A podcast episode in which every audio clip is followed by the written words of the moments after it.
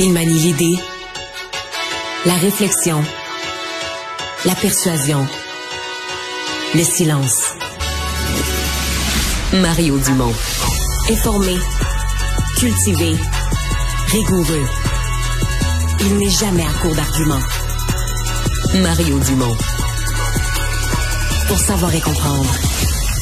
Bonjour tout le monde, bienvenue à Cube Radio. Eh bien, tout à coup, cet après-midi, c'est devenu euh, l'après-midi d'une seule nouvelle en actualité. Euh, Donald Trump, qui, juste après 15 heures, euh, palais de justice de Miami où il s'était présenté quand même euh, plusieurs minutes avant, euh, a été officiellement arrêté, donc sur place, arrêté au sens de la loi, et donc a plaidé euh, non coupable alors qu'on lui a dicté, qu'on lui a lu ses accusations, a plaidé non coupable aux 37 chefs d'accusation qui pesaient contre lui, donc dossier qui va être à suivre à partir de, de maintenant. il est censé s'adresser à, c'est parce que lui, oublions-le pas, il est toujours en campagne électorale. Techniquement, il est toujours en course pour devenir le candidat euh, des Républicains pour revenir à la Maison-Blanche. Donc, devrait s'adresser euh, à ses supporters en cours de soirée. tout de suite, on joint l'équipe de 100% Nouvelles.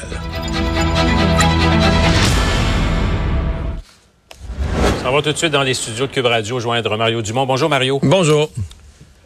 Bon, on ne peut pas passer à côté, évidemment, de cette comparution euh, de l'ex-président Donald Trump euh, devant le tribunal de Miami.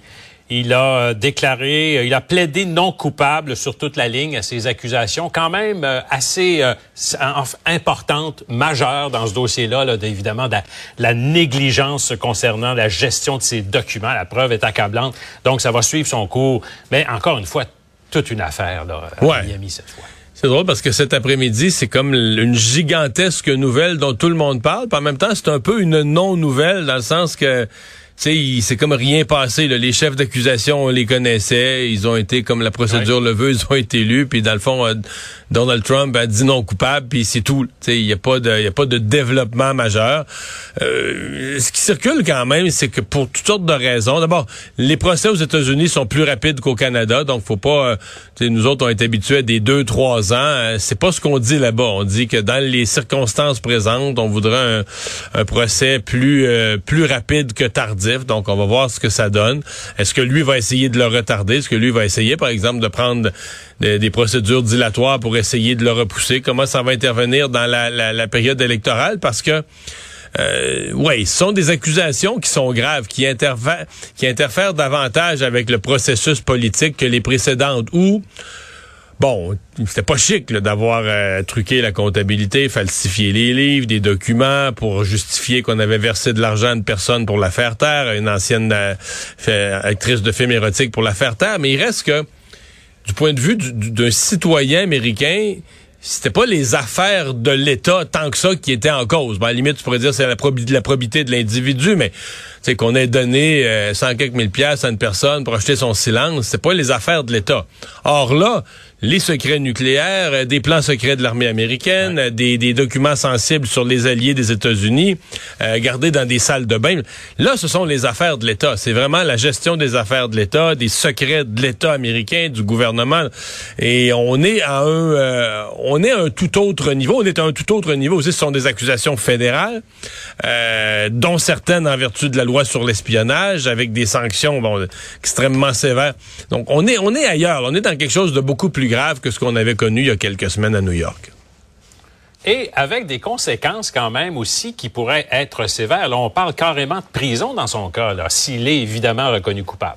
Ouais, ça peut être des amendes, des amendes qui peuvent aller jusqu'à un quart de million. Euh, ça peut aller jusqu'à, dans le cas des, des lois sur l'espionnage, pardon, on peut aller jusqu'à 10 ans de prison. Bon, on va toujours dire 10 ans, c'est pour, c'est la peine maximale pour un récidiviste. Mais bon, c'est quand même un président américain qui avait de lourdes responsabilités, donc la, la, le caractère extrêmement précieux des documents, le caractère extrêmement explosif des documents, sensibles, euh, en est accru. Donc, comment ça pourrait être jugé s'il était déclaré coupable en termes de sanctions? Euh, oui, c'est tout à fait possible que la prison soit, soit au rendez-vous dans un cas comme celui-là. L'autre affaire, Sylvain, qu'il faut noter, c'est quand même que dans le camp républicain, euh, il y en a qui ont changé de ton. L'espèce de espèce de sentiment, bon, on va laisser passer, Trump est populaire auprès des électeurs. On sent que le nombre de républicains qui se disent, c'est, c'est, juste plus acceptable. On peut plus laisser aller euh, ça, c'est en train de détruire le parti, c'est ben, ça augmente. Là. Il y en a qui durcissent le ton avec Donald Trump. Alors jusqu'où ça, ça va aller, jusqu'où ce phénomène va aller? C'est toujours la peur qui en fait taire. On, se doute bien qu'il y en a qui pensent la même chose, mais qui se disent, ben, si jamais, si jamais il s'en sort de la prison, si jamais il se présente aux élections, puis il est élu euh, candidat républicain et réélu président, est-ce que moi, j'aurais plus de nomination, j'aurais plus rien, je vais être sur la liste noire des ennemis de Trump, puis à la mémoire longue. Il y en a qui choisissent de se taire, mais le nombre de ceux qui, qui, qui parlent, qui dénoncent son comportement. Euh, d'ailleurs, euh, Chris Christie a raconté des histoires, était extrêmement dur à l'endroit du, du président, a raconté des histoires personnelles qui le font mal paraître euh, jusqu'au moment où ils avaient les deux la COVID. Je sais pas si tu as entendu cette histoire de Trump qui a appelé Chris Christie alors qu'il était aux soins intensifs. Et pas tant pour s'informer de son état, pour dire là, Chris, tu vas pas me dénoncer, là, tu vas pas dire que c'est moi qui te l'ai donné. Puis là, Chris Christie a dit ben non, on était cinq dans le piège, je sais pas, je vais pas accuser, je vais pas blâmer personne. Et donc Trump s'est retourné et a demandé à son personnel de communication ben, allez blâmer Chris Christie. Dites, dites que c'est lui qui a, qui a, donné la COVID à tout le monde. Donc, il a vérifié d'abord avec le gars aux soins intensifs. Euh, toi, tu me dénonceras pas. Puis une fois qu'il a eu l'engagement que l'autre le dénoncerait pas, lui, il allé le dénoncer pour se trouver là, un coupable. Ça en dit long sur l'individu, mais ça en dit long qu'aujourd'hui, on raconte ça. il n'y a, pas si longtemps, ça aurait été secret. On aurait dit, ah, faut protéger Trump. Faut... Mais là, il y a une espèce de volonté de dire, on va révéler au monde quel genre d'individu il est en même temps, c'est presque devenu banal. Il est presque Teflon, en tout cas au, sein du Parti républicain, qui est devenu son parti. Et euh, bon, euh, tu faisais état donc de gens qui commencent à parler. En demeure pas moins que les derniers sondages. Ah. il est à 61% dans son propre parti, des, enfin des partisans du Parti républicain. Ah, tout à fait, tout à fait. C'est euh, c'est renversant, mais bon, on a déjà vu ça dans le passé. Il faut, faut dire, Sylvain, c'est que les les sondages sont le reflet de deux choses, la popularité, la confiance, mais aussi de la visibilité. Et c'était la même chose lorsqu'il était dans la course à l'investiture. Mettons Nikki Haley, là, puis Tim Scott, puis, puis même Mike Pence, il a annoncé sa candidature il y a quelques jours.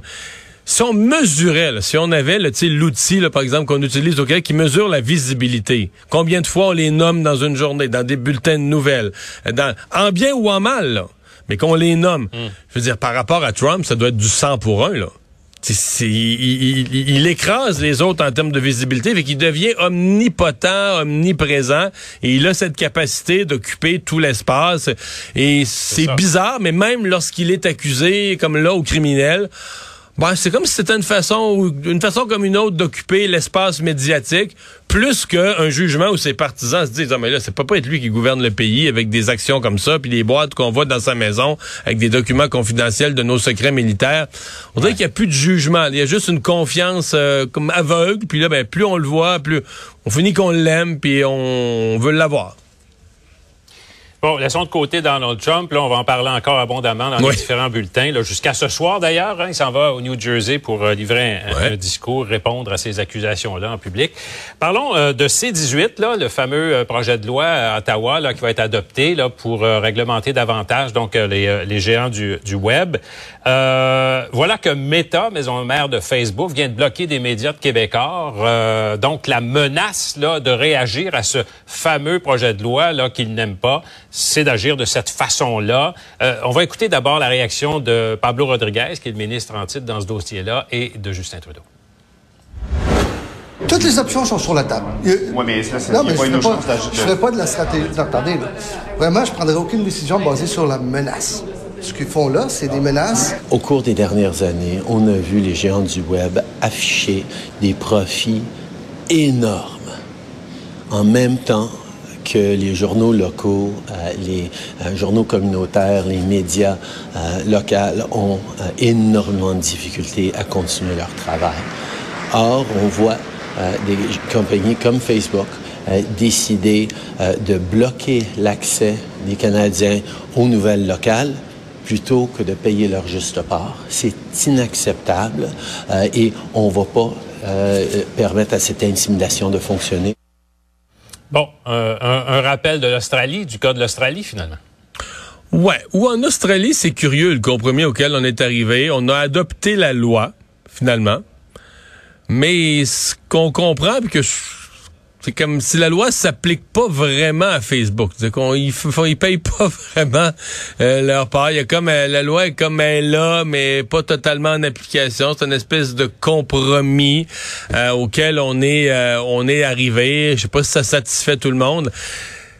Dans le cas du gouvernement canadien, on semble vraiment déterminé à aller jusqu'au bout. Mhm. Et là, ben, ce qui va être intéressant de voir, mettons aujourd'hui, les gens qui sont habitués à regarder ça, sur leur fil Facebook, les grosses nouvelles du jour, puis ce qui passe, les, les, les, articles qui étaient dans, dans, le journal ce matin ou à TVA Nouvelles. Euh, l'invitation est simple maintenant, c'est aller sur les sites. Facebook ne vous les transmet plus, mais c'est pas obligé de passer par Facebook. Je comprends que c'est devenu une habitude d'aller sur les réseaux sociaux. Moi, j'y suis pas là. Mais aller sur le site de TVA Nouvelles, aller sur le site du journal, vous allez avoir la même affaire. Le, contenu, il est là, il est disponible. Vous n'êtes pas obligé d'y aller par le chemin de Facebook.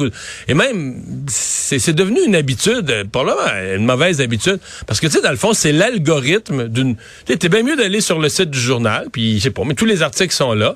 Puis tu vas sur le site sur TVA Nouvelles, tous les reportages sont là. Puis ce qui t'intéresse, tu le regardes. Ce qui t'intéresse pas, tu le regardes pas. Alors que sur Facebook, c'est l'algorithme d'une multinationale qui décide, ouais, d'après moi, c'est ça qui va l'intéresser aujourd'hui. Parce que lui, il veut, euh, on veut, on veut-tu vraiment ça? On s'est-tu vraiment habitué à ce que l'algorithme d'une multinationale faite par on sait pas qui, on sait pas comment, décide? Parce que en décidant de ce que tu vois, il décide aussi de ce que tu vois pas. Il dit, ah, ça, il montrera pas ça. D'après moi, d'après l'algorithme, les calculs mathématiques de l'algorithme, bof, ça, ça l'intéressera pas. Moi, je veux pas ça. Moi, je vais sur le site, moi, le matin, là, en arrivant à TV, je vais sur le site Internet de tous les grands médias du monde parce que je veux voir ce qu'ils m'offrent. Je veux pas qu'un réseau social ou qu'une compagnie décide de ce qui va m'intéresser puis ce qui m'intéressera pas. Puis il y a des affaires qui m'intéressaient pas il y a six mois qui m'intéressent maintenant. Mais l'algorithme, lui, il pense pas que tu peux changer ou t'intéresser à des nouvelles choses. il te gave toujours des mêmes affaires.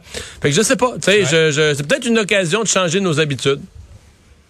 Oui, un message peut-être euh, envoyé euh, aux, plus jeunes aussi. Oui. Ça, évidemment, euh, qui sont vraiment davantage. Mais, mais, c'est vrai qu'ils s'en rendent même plus compte que c'est un algorithme qui décide à leur place de ce qu'ils regardent ou pas. Il y a un point où quand tu es toujours sur Facebook, c'est ta seule façon de voir les nouvelles, tu le sais même plus.